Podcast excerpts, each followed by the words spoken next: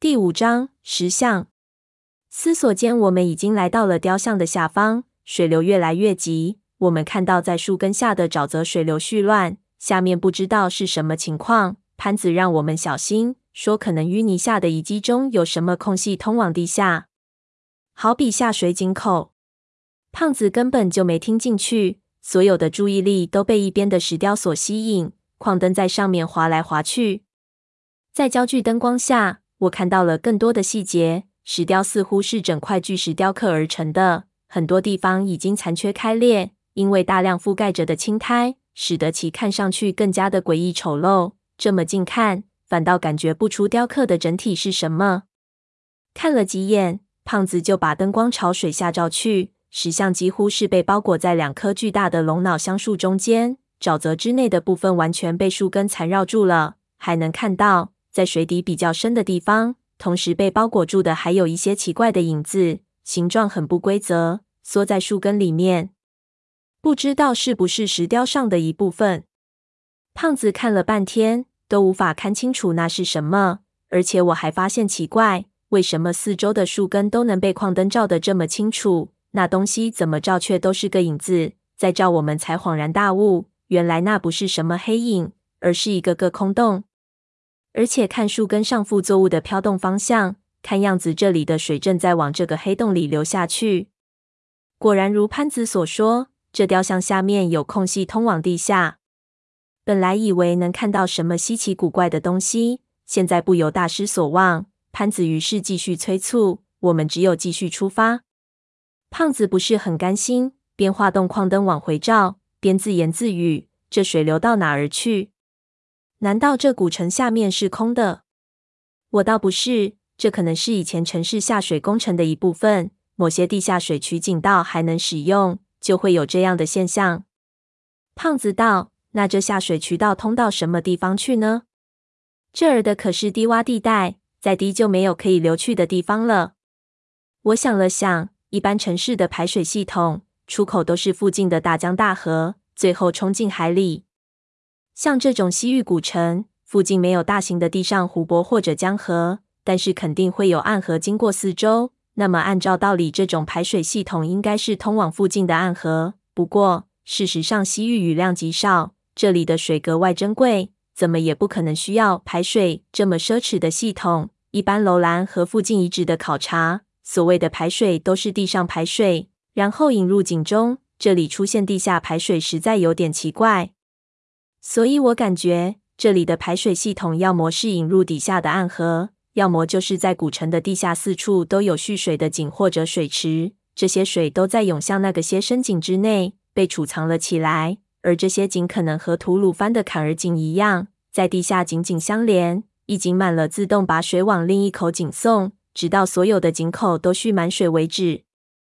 这座雕像下面的空洞，也许就是当时的井口。这倒也是相当有可能。刚才我们看到的石塔，胖子说下面有水声，可能也是地下的引水地道的声音。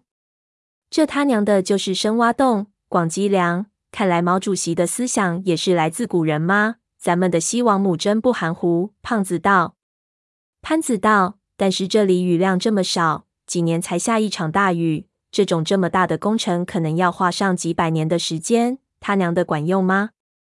如果从短时间来看，可能得不偿失。不过西域国家有水便可以称王，楼兰号称西域大国，也才几千号士兵。这里地形奇异，如果有大量囤水，就算国家规模不大，也可以固守。你看这里的情况，这片绿洲肯定就是因为这样而形成的。树又可以固水，水又可以养树。当时的西王母显然是一个深谋远虑的人。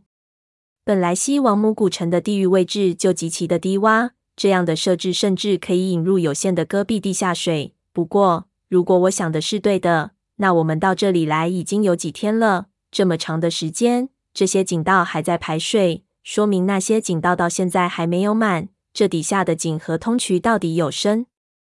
潘子想了想，点头道：“有道理。不过凡事有利必有弊，如果打仗起来，有人潜入城里头并易毒药，那不是全城的人都倒霉？”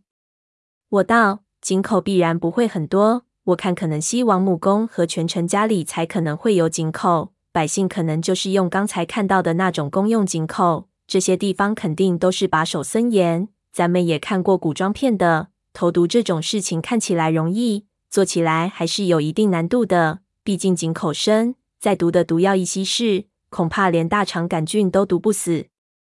说到这里，胖子愣了一下，不知道想到了什么，想了想，忽然道：“我靠！这么说，这些井口必然都是通的。那么，咱们从井口可以通到西王母宫里去？”我道：“确实如此，不过我们又不是鱼。”而且下面的井道必然纵横交错，犹如迷宫。就算给你最完善的潜水设备，你也不一定能活着出来。说不定那下面的井口通渠只有碗口粗细，那更麻烦。胖子骂道：“你又讽刺我吧，胖爷！我胖点碍着你什么事了？”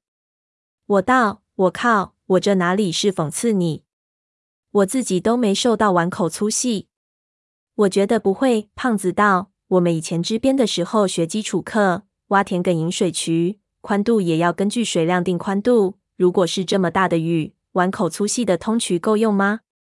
小吴，你不是能算这些吗？我学建筑的时候有讲过这方面的问题，不过现在临时要用，已经完全不行了。琢磨了几秒，只好放弃。对他道：“现在想不起来，还是等我休息的时候仔细想想。”潘子说。的小三爷，你们俩别琢磨这些了，赶紧吧！算出来，就算是地铁这么宽，咱们也下不去。而且现在咱们最重要的是尽快赶到三爷那里。我一想也是，立即点头，就收敛心神，不再琢磨这些。就在这时候，忽听身后的林子里忽然响起了一声树枝折断的声音，同时似乎有树冠抖动，树叶抖动声连绵不绝。不知道是什么东西在密集的灌木中移动了一下。